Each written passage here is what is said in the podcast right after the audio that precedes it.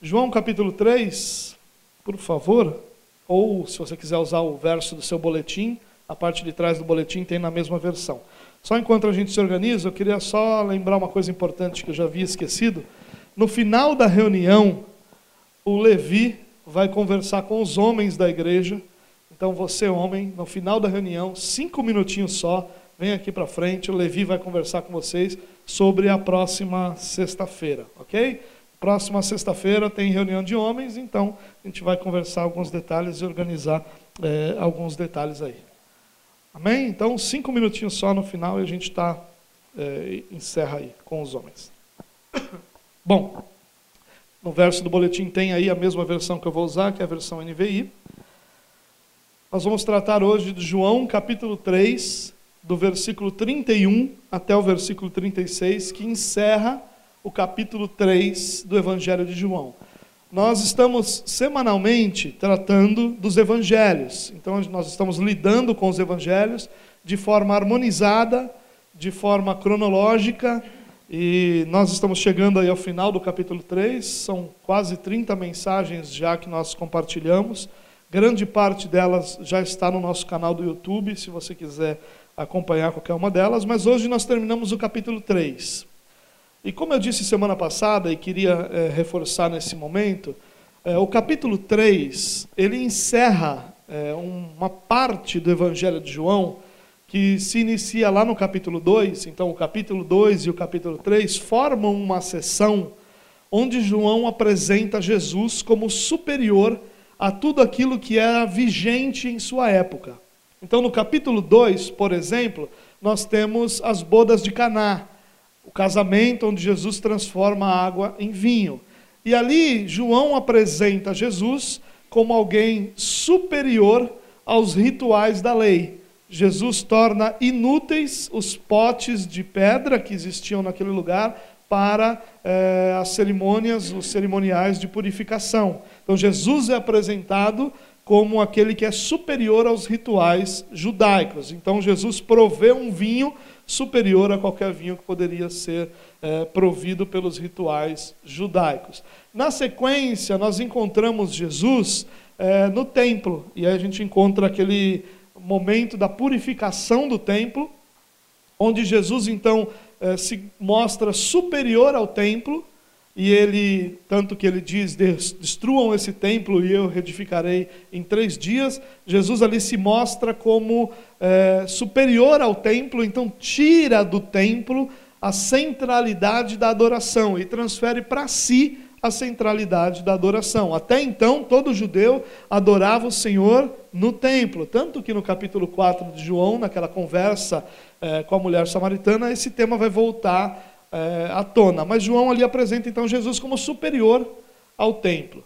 Na sequência, nós vamos encontrar Jesus num diálogo com Nicodemos, aí já no capítulo 3. E Jesus vai se colocar não só como o cumprimento das profecias é, de redenção, mas ele vai se colocar como superior à obediência à lei. Até então a ideia era a obediência à lei traz salvação. E agora Jesus vai dizer: olha, a obediência à lei é incapaz de salvar porque ninguém é capaz de obedecer. Mas agora você não vai mais ser salvo por uma suposta obediência à lei, mas pela minha pessoa. Então ele se apresenta como cumprimento das profecias de redenção, cumprimento das profecias, onde é, a salvação através da água e do Espírito se concretiza em Jesus. No final do capítulo, nós tratamos é, um pouco isso na semana passada, nós vamos encontrar João Batista é, dizendo que Jesus, apresentando Jesus como alguém superior a ele. Então Jesus é não somente superior aos rituais da lei, não somente superior ao templo, não somente superior à obediência à lei, mas ele é superior a qualquer ministro dessa lei também. Então, João vem nesses dois capítulos, o, o apóstolo João vem apresentando Jesus como superior a todas as outras coisas. E aí, agora, no final do capítulo, você pode perceber aí que até o texto começa com aspas, né? porque João não está mais, João o evangelista não está mais narrando os eventos, mas ele está apresentando um comentário seu, uma espécie de prólogo, uma espécie de recapitulação daquilo que ele disse até agora, que é o que eu acabei de te explicar. Então, João vem finalizando esse tema de Jesus ser superior a tudo que a religião oferecia. E Jesus vem eh, fazendo isso, aliás, João vem fazendo isso através desse comentário dos capítulos, do capítulo 3, dos versículos 31 até o 36. Bom, dito essas coisas, vamos ler juntos.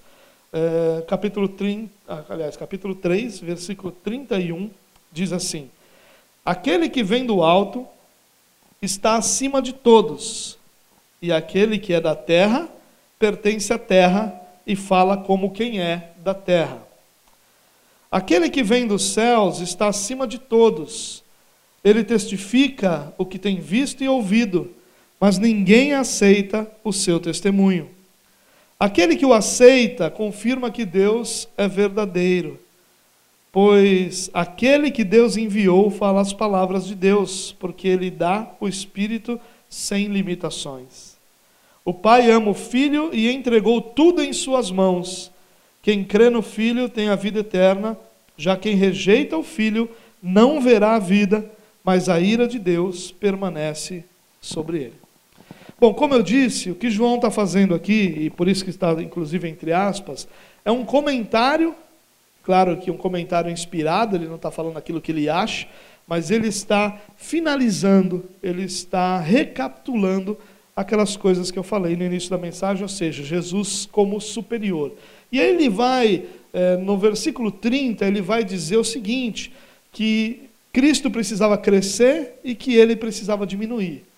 E a partir do versículo 31, que é esse trecho que nós lemos, nós vamos ter, é, de uma forma direta, João explicando por que que João Batista precisava diminuir, ou o ministro precisava diminuir, e Jesus precisava ser elevado. Por quê? A, a, ideia desses versículos aqui é João nos levar a uma reflexão sobre por que, que Jesus é superior, por que, que Jesus deve ser adorado, é porque, por que, que ele tem que ser exaltado sobre tudo, por que, que Cristo é superior. É a resposta a essa pergunta que João tenta nos dar aqui nesses versículos. E talvez você pense que essa não é uma pergunta que você faz. Ah, não, Cristo é superior a todas as coisas. Mas, na verdade, nós temos muita limitação em perceber realmente Jesus como aquele que é superior a todas as coisas. Nós temos dificuldade nos momentos das nossas lutas, nas decisões que nós tomamos, nós temos dificuldade no nosso dia a dia, na nossa caminhada com o próprio Cristo, nós temos muita dificuldade, não de reconhecer, mas de entender por que, que Cristo é superior e agir como alguém que crê que Cristo é superior a todas as outras coisas. Se isso fosse fácil, irmãos, e não caia nessa, nesse engano de achar que é fácil nós caminharmos como é, uma postura de alguém que crê que Cristo é superior, se isso fosse fácil, a religião não ganharia tantos adeptos e tanto espaço como ela ganha. A religiosidade, ela encontra exatamente aquele espaço que não está sendo preenchido pela fé num Deus soberano, na fé num Deus que governa todas as coisas. Nós até gostamos dos termos, nós gostamos de um Deus que é soberano, porque já que Deus é soberano, então ele vai fazer as coisas, eu estou mais protegido. Nós gostamos é, de um Deus que pode todas as coisas, porque já que Ele é nosso Pai, nós vamos ter algum tipo de privilégio sobre essas coisas. Nós gostamos dos termos, mas caminhar como alguém que crê, ou como alguém que realmente crê que Cristo é superior, não é tão fácil. Então, o que João tenta fazer aqui é nos dar algumas razões, é, uma explicação do porquê que Cristo é superior. Por que, que ele está acima de todos? Por que, que ele está acima de tudo? Por que, que ele é maior que os rituais? Por que, que ele é maior que o próprio templo? Dizer uma coisa dessa era uma blasfêmia sem tamanho. O templo era o centro da adoração. Por que Cristo é agora o centro da adoração? Então, a resposta a essas perguntas é aquilo que João tenta nos dar e é aquilo que eu quero, então, é, compartilhar com você essa noite. Bom, a primeira coisa que João diz é que ele tem uma origem celestial. No versículo 31 ele diz: Aquele que vem do alto está acima de todos. Aquele que é da terra pertence à terra e fala como quem é da terra. E ele vai dizer: Cristo tem então uma origem celestial.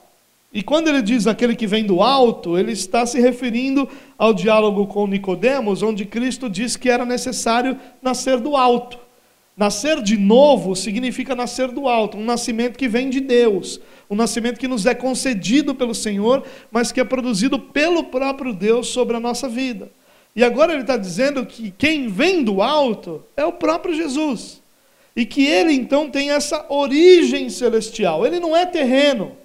E quando o texto diz aqui que é aquele que é da terra, que pertence à terra, fala como quem é da terra, ele está falando de cada um de nós, de pessoas que são terrenas, que são naturais da terra.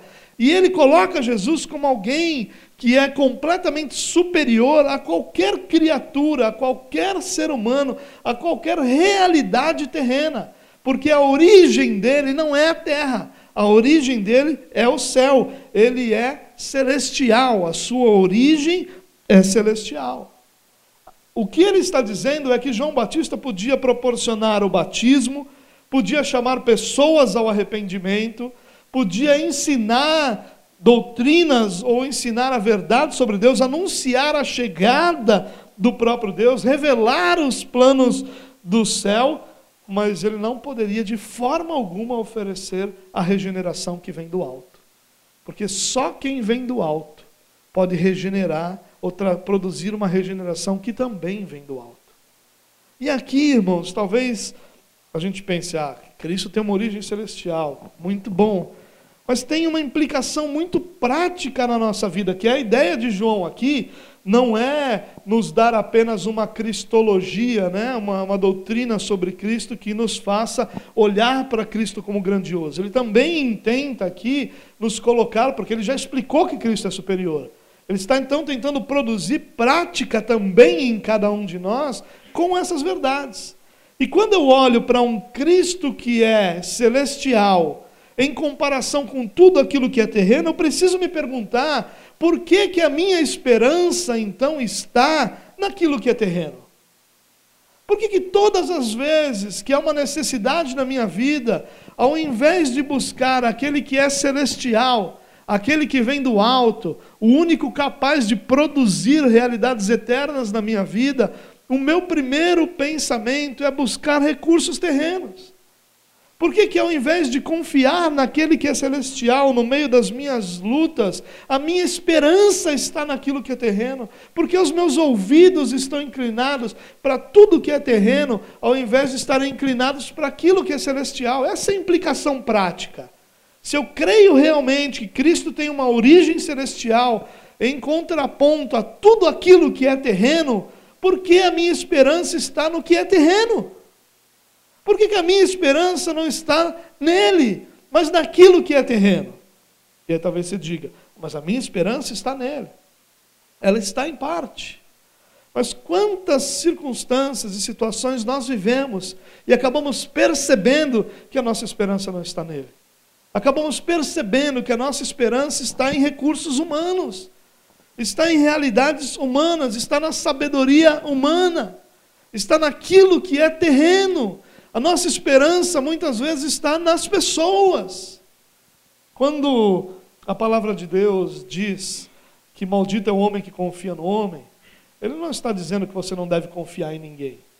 Ele está dizendo que maldito é o homem que coloca a sua esperança no braço forte do homem, que deposita sua esperança naquilo que o homem pode fazer por ele ao invés de depositar a sua esperança naquele que vem do alto, naquele que é superior a qualquer outra realidade à nossa volta.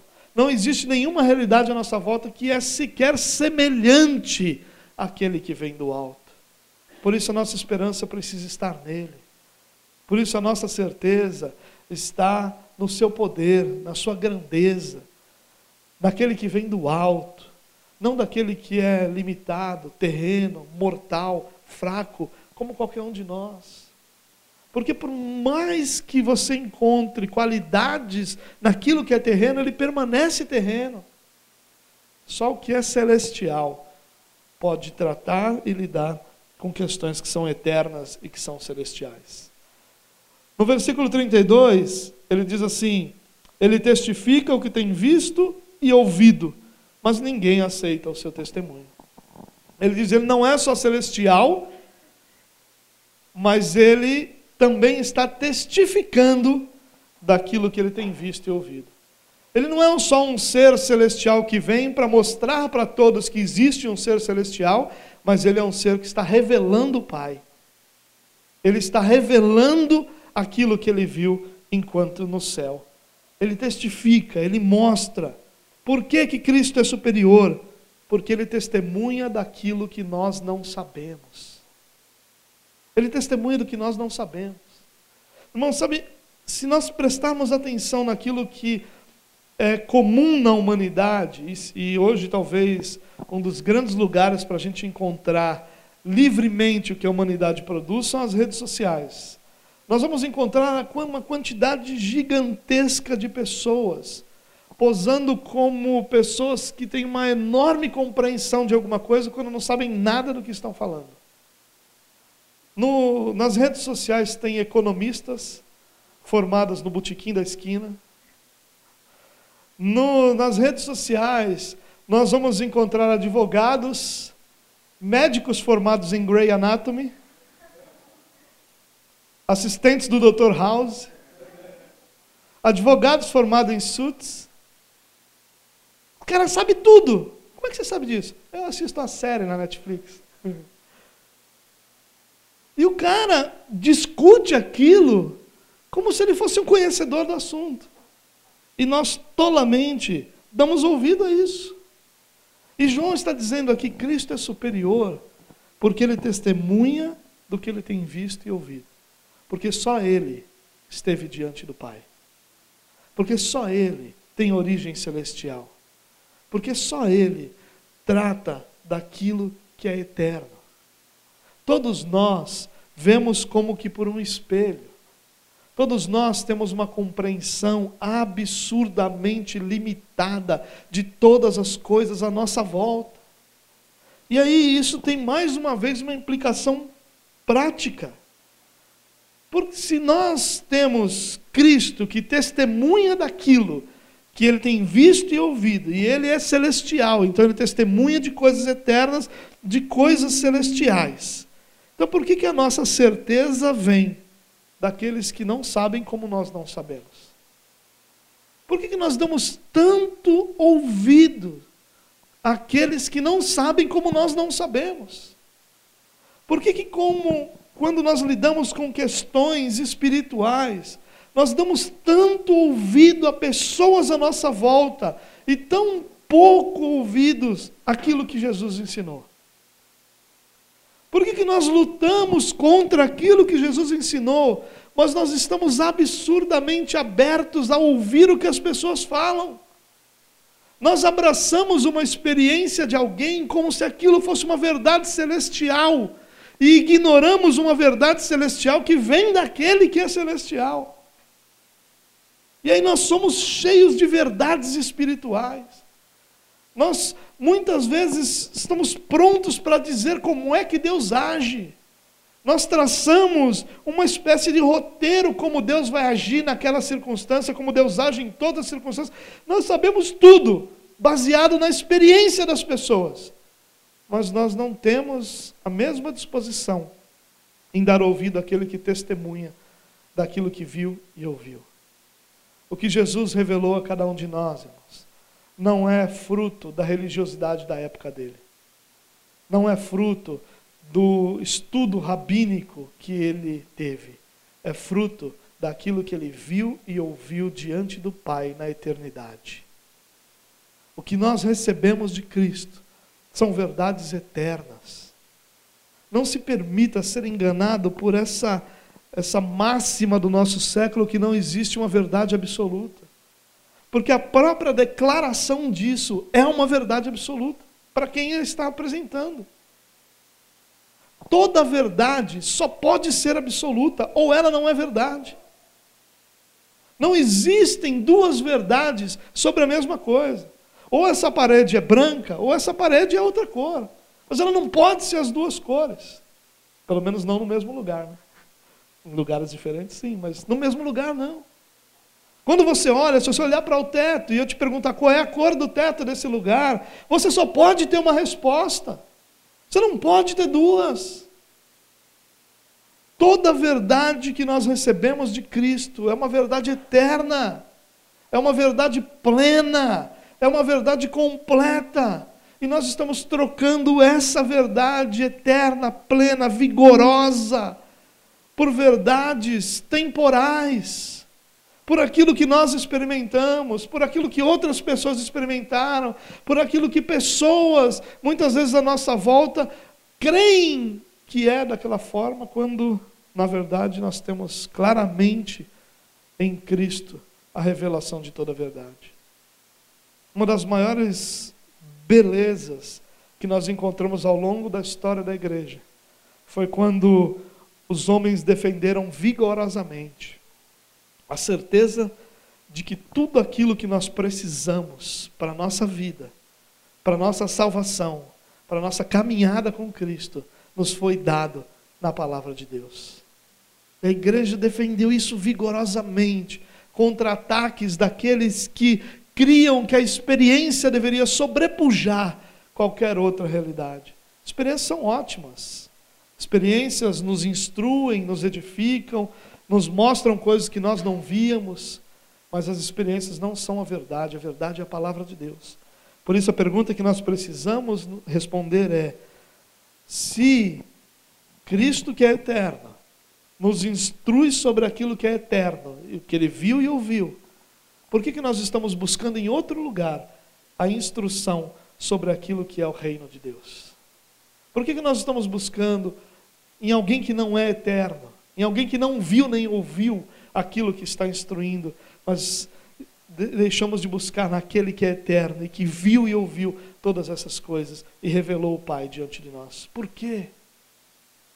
A nossa busca deve ser uma busca intensa por conhecer aquilo que Jesus revelou a cada um de nós. Terceiro lugar, ou terceiro, terceira razão por que Cristo é superior. Bom, só finalizando aqui, quando ele diz ninguém aceita o seu testemunho, ele está fazendo uma, um paralelo com aquilo que Jesus disse, né? Quando ele disse que as pessoas não entendiam, que as pessoas não recebiam, e que o próprio João já havia dito, né, que veio para os seus, mas os seus não receberam. Ou seja, naturalmente, o ser humano não recebe essa verdade de Deus como verdade de Deus. Ah, então, ninguém recebe? Recebe. Aquele que é exceção. Qual é a exceção? É aquele a quem Deus revela essa verdade. Porque a regra é que ninguém o aceite. Se Deus tivesse revelado toda essa verdade, sem que o Espírito de Deus produzisse a fé nessa verdade no coração das pessoas, ninguém creria. Naturalmente nós não cremos, mas louvado seja Deus que abriu o nosso coração, que abriu nossa visão, que fez cair dos nossos olhos toda a cegueira para que nós pudéssemos ver a beleza de Cristo diante de nós. Versículo 33 diz: Aquele que o aceita confirma que Deus é verdadeiro. Cristo é superior a todos porque Cristo é aquele que o Pai prometeu. Você já encontrou pessoas que dizem assim: Não, eu creio em Deus, eu só não creio em Jesus. Eu creio em Deus, existe um Deus, Ele é grande, poderoso, fez tudo isso aqui, eu só não creio em Jesus. Quando a pessoa diz isso, ela está dizendo, e ela nunca vai reconhecer isso, mas o que ela está dizendo é: eu creio em Deus, mas ele é mentiroso. Então eu creio, mas ele é mentiroso. Como assim Deus é mentiroso? Quem Deus prometeu enviar? E se você não crê naquele que Deus prometeu enviar, você não crê em Deus. Como é que você crê em Deus se você não crê naquele que Deus prometeu enviar? Quando a história começa lá no Gênesis, Deus promete que enviaria quem? Alguém que era descendente da mulher, semente da mulher. Quando nós olhamos no Antigo Testamento todo, nós encontramos diversas profecias que apontam para quem? Quem cumpre literalmente essas profecias? Quando você tem uma profecia no Antigo Testamento que apresenta que ele nasceria em Belém. Quem nasceu em Belém? O Zé das Couve? Quando você encontra todas as profecias que literalmente, e são mais de 100 que literalmente se cumprem em Jesus, você está recebendo a revelação de que aquele que Deus prometeu é Jesus Cristo. E quando eu digo eu creio em Deus, mas não creio em Jesus Cristo, eu não creio em Deus coisa alguma. Porque quem Deus prometeu foi Jesus Cristo, não foi outro. Não há outro prometido. Não é um opcional. Eu vou enviar esse aqui, mas se você não gostar desse, vai ter aquele outro, mas também vai ter aquele outro. Não, o que eu prometi é Cristo. E o que João vai dizer aqui é que aquele que o aceita confirma que ele é verdadeiro. Deus é apresentado como verdadeiro na vida daqueles que o recebem. Porque aqueles que o recebem, o recebem porque ele é aquele que Deus prometeu, que o Pai prometeu. Quando o anjo anuncia o Emanuel, ele está falando de quem? Quando Jesus é batizado e o pai diz: Esse é o meu filho amado, em quem eu tenho prazer, ele está se referindo a quem? Quem o pai prometeu? O pai prometeu Jesus. Deus é verdadeiro quando aqueles que nele creem, creem também no Filho. Nesse momento, Deus é feito verdadeiro. E aí há mais uma implicação prática para a nossa vida. E a implicação é: por que, que aquilo que Deus cumpriu não é suficiente para que o nosso coração descanse nele? Se ele prometeu o filho desde Gênesis, lá na queda, e durante todo o Antigo Testamento que nós vemos é uma constante repetição de profecias de que o Messias chegaria, de que o Cristo viria, de que o Salvador seria recebido pelo povo de Israel. E Deus cumpre isso.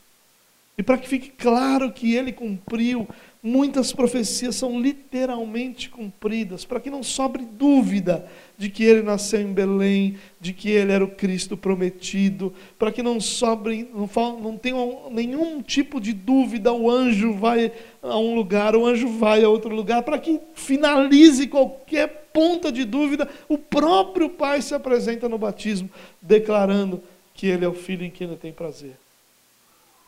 Se Ele cumpriu isso que Ele prometeu, por que, que o nosso coração não consegue descansar nas promessas que Ele tem de cuidado, de completar a boa obra em cada um de nós, de nos tornar semelhantes a Cristo? Por que o nosso coração não descansa?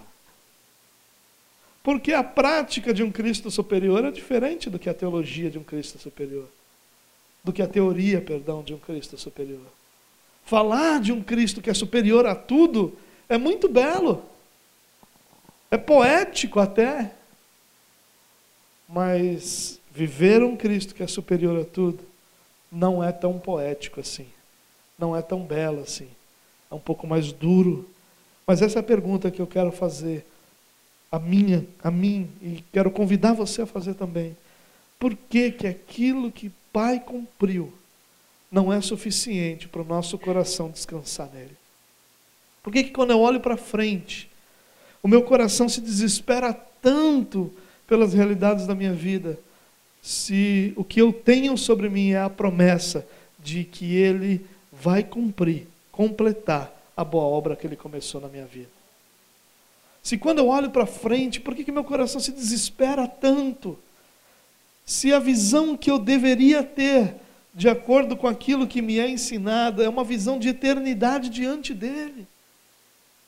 Não tem outro futuro nos esperando, senão a presença eterna e gloriosa do nosso Deus. Não tem outro. O caminho até lá de cada um de nós pode ser diferente. Uns vão ter esse caminho mais tranquilos em umas áreas, em outras não. E cada um de nós vai ter áreas da nossa vida em que vão ser o caminho vai ser mais difícil, outras mais fáceis, mas todos nós vamos trilhar o caminho para o mesmo lugar. O que nos aguarda na eternidade é a presença eterna, plena, completa, assim como ele é, nós o veremos, diz o apóstolo Paulo. Hoje a gente vê parcial. Hoje, quando a gente vê um agir de Deus na nossa vida, nosso coração se exulta, se alegra, e nós contamos e testemunhamos para outras pessoas, e nós louvamos a Deus por Sua bondade, mas tudo isso é parcial. Mas Paulo disse que um dia nós o veremos como Ele é. Por isso, irmão, eu não estou querendo de forma alguma ser simplista em minimizar as lutas que nós enfrentamos. Porque quando o chicote estrala nas costas, a gente sabe o quanto dói. Essa é a nossa vida. Nossa vida é essa, de nós encontrarmos uma série de situações em que a dor faz parte do nosso momento. Mas essa dor não pode ser superior à certeza que nós temos de que Deus vai completar a boa obra que Ele começou em nossa vida. Não pode ser superior à certeza de que Ele é poderoso para cumprir tudo aquilo que ele prometeu para os seus filhos. Não pode ser superior, a nossa dor não pode ser superior àquilo que Deus já provou ser capaz e poderoso para fazer. Não pode. Nosso coração deve descansar nele, porque Cristo é a prova de que aquilo que o Pai prometeu, o Pai cumpre na vida de cada um de nós. Quarta razão porque Cristo é superior Fica tranquilo e em paz aí. São só 27 razões, já já eu termino. Já estou terminando. Quarta razão porque Cristo é superior, versículo 34. Você descansou aí, porque você sabe que tem pouco versículo, né? Que se fosse um texto grande, queria ver. Versículo 34. Pois aquele que Deus enviou fala as palavras de Deus, porque ele dá o Espírito sem limitação. Pense comigo aqui, irmãos, quando nós vemos o agir do Espírito sobre a vida de uma pessoa, como nós nos alegramos, não é? Quando nós vemos na nossa casa de recuperação alguém sendo recuperado, como, como isso é impressionante diante de nós. Por que é impressionante? Porque a única ferramenta que nós temos para esse tratamento é a palavra de Deus. Então, quando nós vemos alguém sendo transformado, não há nenhuma dúvida em nosso coração de que foi o Espírito de Deus que convenceu aquele camarada que a palavra de Deus é verdadeira. E aquilo nos impressiona. Quando nós vemos pessoas é, falando pelo poder do Espírito e com a autoridade do Espírito, aquilo nos impressiona. Quando nós vemos um pregador que nós percebemos ali, quase que podemos tocar a presença do Espírito na vida dele, aquilo nos impressiona. Agora imagine aquele que é o único que teve o Espírito plenamente pleno, de forma completa, de forma total sobre si. No batismo, quando o Espírito Santo vem em forma de pomba, ali Cristo está recebendo a plenitude do Espírito Santo. Cristo é superior porque só nele habitou a plenitude do Espírito. Só nele. Em nenhum de nós habita o Espírito Santo de forma tão plena e completa como habitou em Jesus Cristo. Nós todos temos o Espírito Santo sobre nós. O Espírito Santo habita em cada um de nós, mas não de forma da forma como habitou em Cristo Jesus não de forma tão plena, que dirigiu cada palavra, cada ato, cada momento da vida de Jesus. E aí, quando a gente pensa em tudo isso que o Pai deu plenamente o Espírito a Jesus, a nossa pergunta é: por que, que nós exaltamos tanto pessoas? Por que, que há essa maldição no nosso meio? de tornar pessoas que deveriam ser honrados, sim, com a gratidão de servir a Deus, por que nós tornamos essas pessoas em deuses para nós? Por que, que nós tornamos essas pessoas em pessoas grandes, poderosas? Por que, que nós muitas vezes damos ouvidos a essas pessoas mais do que nós damos à palavra de Deus? Por que, que quando uma pessoa dessa diz que teve uma revelação sobre você, você crê, sem nem ao menos olhar para a palavra de Deus? Por que, que quando alguém chega para você e diz, eu tenho uma palavra que Deus mandou te dar, teu joelho chega a tremer, como se o próprio Deus estivesse ali? Mas quando você lê a palavra de Deus, tudo que ela produz em você é sono. Preste atenção, irmãos, como nós estamos desvalorizando Cristo como o superior a todas as coisas. A única palavra poderosa para transformar, que vem de Deus na plenitude do Espírito, saiu da boca de Jesus. Não quero dizer com isso, irmãos, que nós não devemos ouvir pessoas, não é isso. O que eu quero dizer é que nós não devemos exaltar, nós não devemos ser guiados por pessoas, nós não devemos colocar a nossa esperança na palavra de alguém. E eu sei do que eu estou falando, irmãos. Eu me lembro de um momento difícil da minha vida, em que eu cheguei na igreja e falei: Senhor, levanta alguém para falar comigo, eu preciso ouvir tua voz. Você já fez isso também, né? Pelo seu sorriso de canto de lábios, aí eu percebi que você já fez isso também. Mas o que, que é isso? Quer dizer que você não era crente? Claro que não. Quer dizer que teu coração estava angustiado e você queria realmente ouvir uma voz de Deus e você pediu para Deus falar com você, não uma pessoa. Mas nós, às vezes, por causa disso, deixamos de experimentar aquela revelação que está clara, cristalina diante de nós, que são as Escrituras. E ao invés de nos voltar para as Escrituras e pedir, Senhor, fale comigo aqui, porque a única realidade inspirada que existe está aqui. Não está nos meus lábios. Não está nos lábios de quem está do seu lado. Mas está aqui. Aqui cada palavra é verdadeira. Cada palavra é cheia da plenitude do Espírito. Cada palavra foi dirigida pelo Espírito. Cada palavra é como que a voz de Deus soando em nossos ouvidos. É a palavra de Deus que nós devemos ouvir, irmãos. Cristo é superior porque nele habitava a plenitude do Espírito, e nessa plenitude do Espírito nós recebemos a palavra de Deus, nós recebemos a verdade revelada de Deus para cada um de nós. Por isso, nosso grande exercício é o de João Batista. Ele precisa crescer e eu preciso diminuir, porque eu não posso perder a compreensão de que só nele habita a plenitude do Espírito. Em nós habita o Espírito, que nos convence do pecado, do juízo, da justiça. Mas em Cristo habitava a plenitude da divindade. Só nele. Por isso ele é superior a qualquer outra voz nessa terra. Nenhuma voz nessa terra pode soar mais alto que a voz de Cristo. Nenhuma voz nessa terra pode impactar nosso coração de forma mais poderosa do que a voz de Cristo. Nós não precisamos ser rebeldes e muito menos é, é, esse tipo de pessoa sempre irada contra a palavra de alguém. Não é isso. Paulo diz: ouça tudo, retenha aquilo que é bom. Sabe o que é bom? É sempre aquilo que é dito, que é exatamente igual ao que Cristo disse. Você quer reter o que é bom? Fique com o que Cristo ensinou. Essa é a nossa esperança, essa é a nossa prática de um Cristo superior. Em último lugar, sorriso seu é alegra, alegra o coração. Versículo 35. O pai ama o filho e entregou tudo em suas mãos. Você percebe isso, irmãos? Aqui nós estamos o texto está falando da relação do Pai com o Filho, com o próprio Espírito.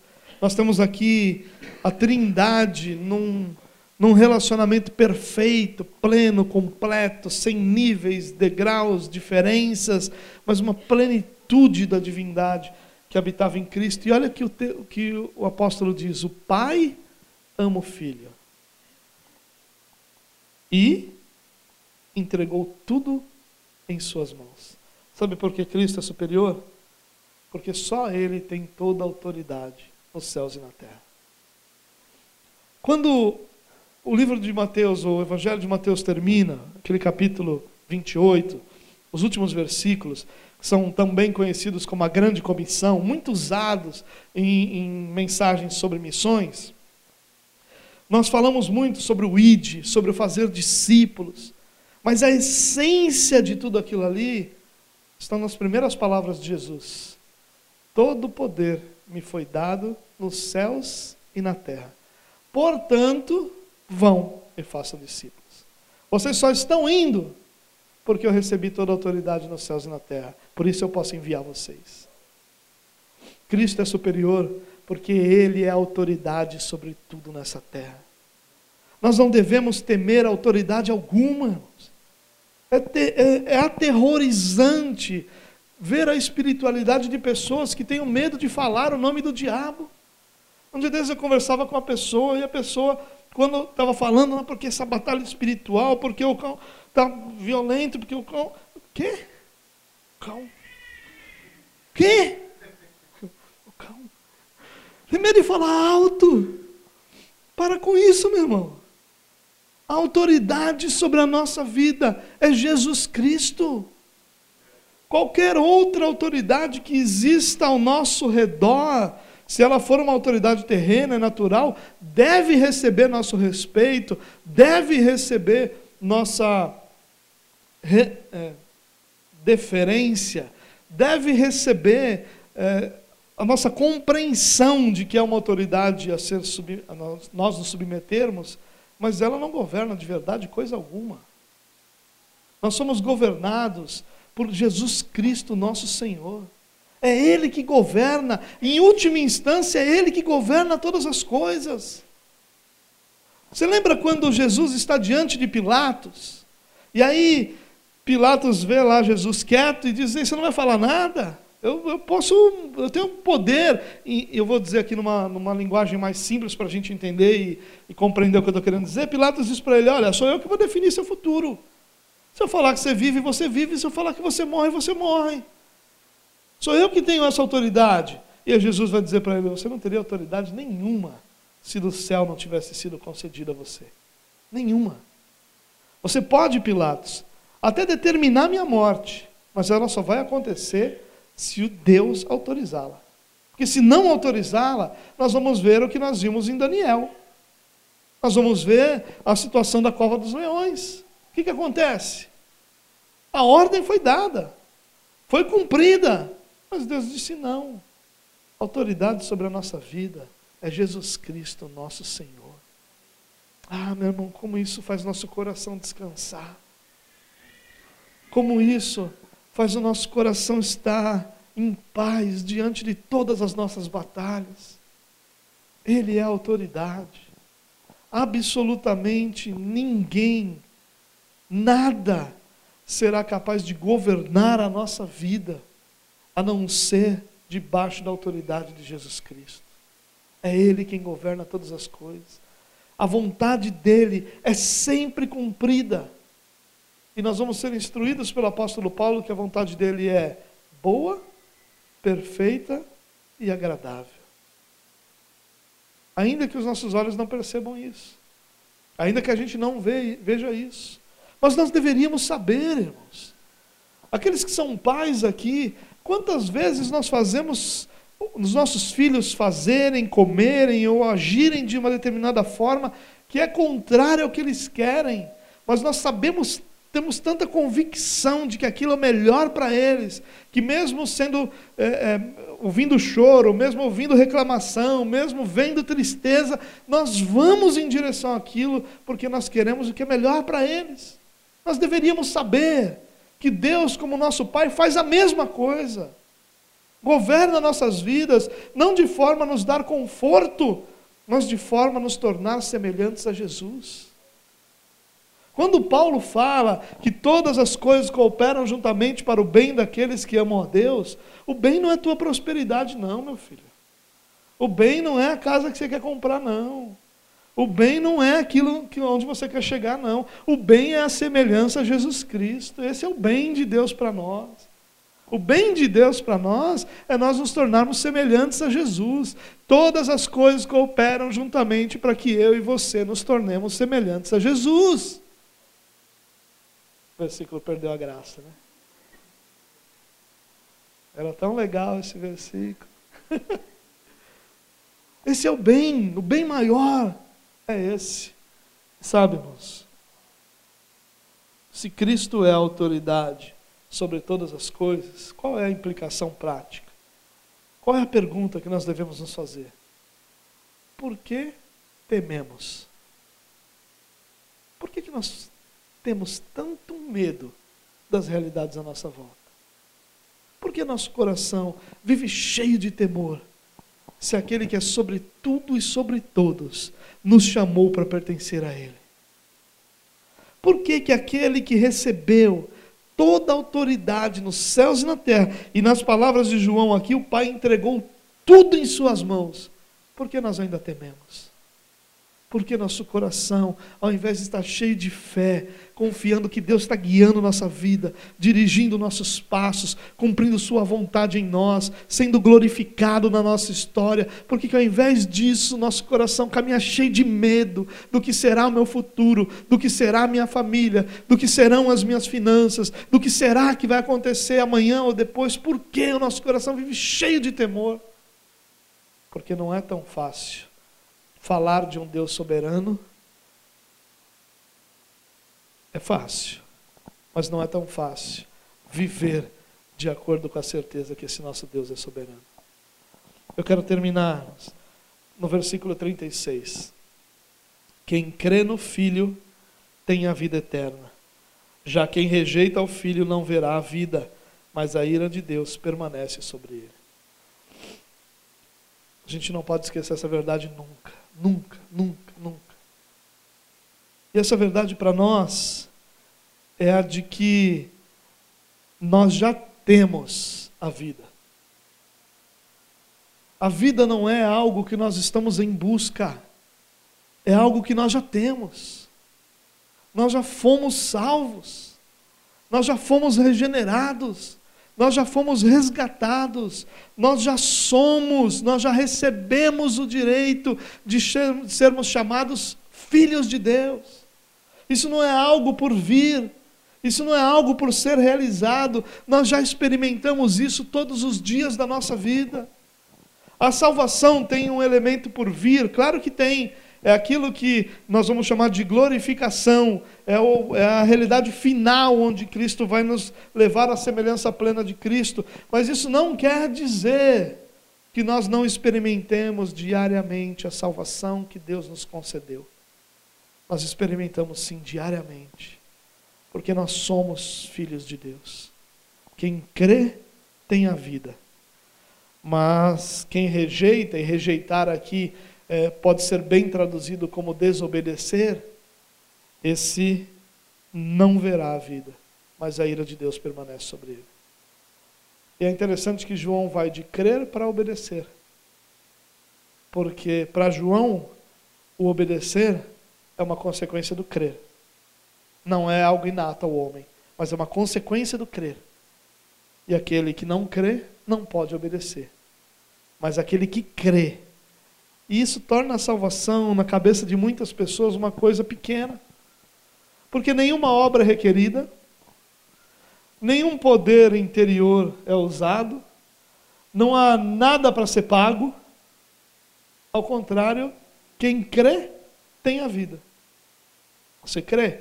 Você tem a vida. Simples assim? Simples para nós. Mas esse simples para nós se desenvolveu em milhares de anos da humanidade, onde Deus vai cumprindo o seu plano de redenção, até que nós fôssemos alcançados. Mas o principal, não é nem quanto tempo isso durou, o principal é que nós temos. O que João está dizendo aqui é: Cristo é superior, e você foi chamado por Ele. Portanto, viva de acordo com essa verdade. Permita que o Espírito de Deus encha o teu coração de fé naquele que é superior a todas as coisas. E pare de depender de qualquer elemento religioso ao seu redor. Pare de depender de palavra profética de pessoas. Pare de depender de rituais que você faz. Pare de depender de lugares onde você encontra Deus. E busque na pessoa de Cristo a plenitude da salvação que você já recebeu. Que coisa gloriosa isso para nós, irmãos. Existe coisa mais bela do que isso. Eu não preciso de um lugar para me encontrar com Deus. Ainda que existam lugares que proporcionam um ambiente que me ajudem a focar nisso, eu não preciso do lugar. Eu não preciso de pessoas. Ainda que Deus tenha os seus servos, use os seus servos e tudo que Deus faz, Deus faz através de pessoas. Eu não preciso dessas pessoas para encontrar a salvação. Ela está em Cristo Jesus. E ainda que nós façamos coisas, essa reunião, ela tem um formato de ritual. Ela tem, não é um ritual, mas ela tem um formato. O ritual é aquilo que a gente faz repetidamente da mesma forma. E o nosso culto repetidamente é organizado da mesma forma. Mas nenhum ritual nos conduz a Cristo. Não é necessário. Eu não preciso de nenhum desses elementos religiosos para que eu alcance Cristo, porque eu já pertenço a Cristo, por isso eu posso viver usufruindo de todas essas realidades, do lugar onde eu vou buscar Deus, do culto que tem esse formato e que me permite cultuar ao Senhor, de pessoas que servem a Deus e que acabam me abençoando e que me abençoam, de, do cumprimento das palavras de Deus sobre a minha vida. Eu usufruo de tudo isso, mas porque eu já tenho Cristo e Cristo é superior a todas essas coisas. Então nenhuma delas me torna cristão, mas todas elas são utilizadas por aqueles que já são cristãos. Nós já somos do Senhor. Ele não completou a boa obra ainda, é verdade. Mas nós já somos do Senhor.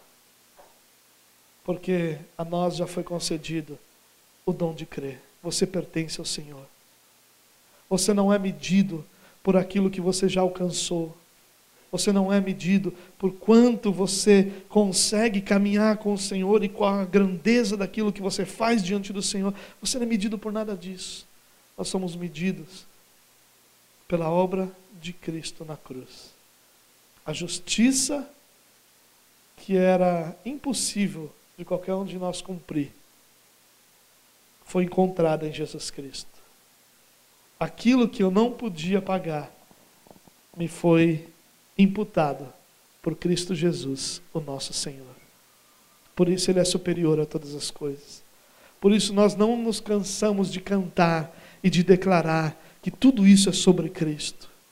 Por isso nós não, não, não nos cansamos de buscar a Deus e encontrar nele a certeza de que nós precisamos diminuir enquanto ele precisa crescer diante de nós. Nós não nos cansamos de dizer que todas as coisas são dele, por ele e para ele. Cristo é superior a todas as coisas ao nosso redor. E ele é nosso. Ele é nosso. Nós o temos. Nós o experimentamos. Nós nos relacionamos com ele todos os dias. Por isso, nossa certeza maior é: nosso coração pode descansar porque aquele que é superior a tudo governa a nossa vida e há de ser glorificado em cada um de nós.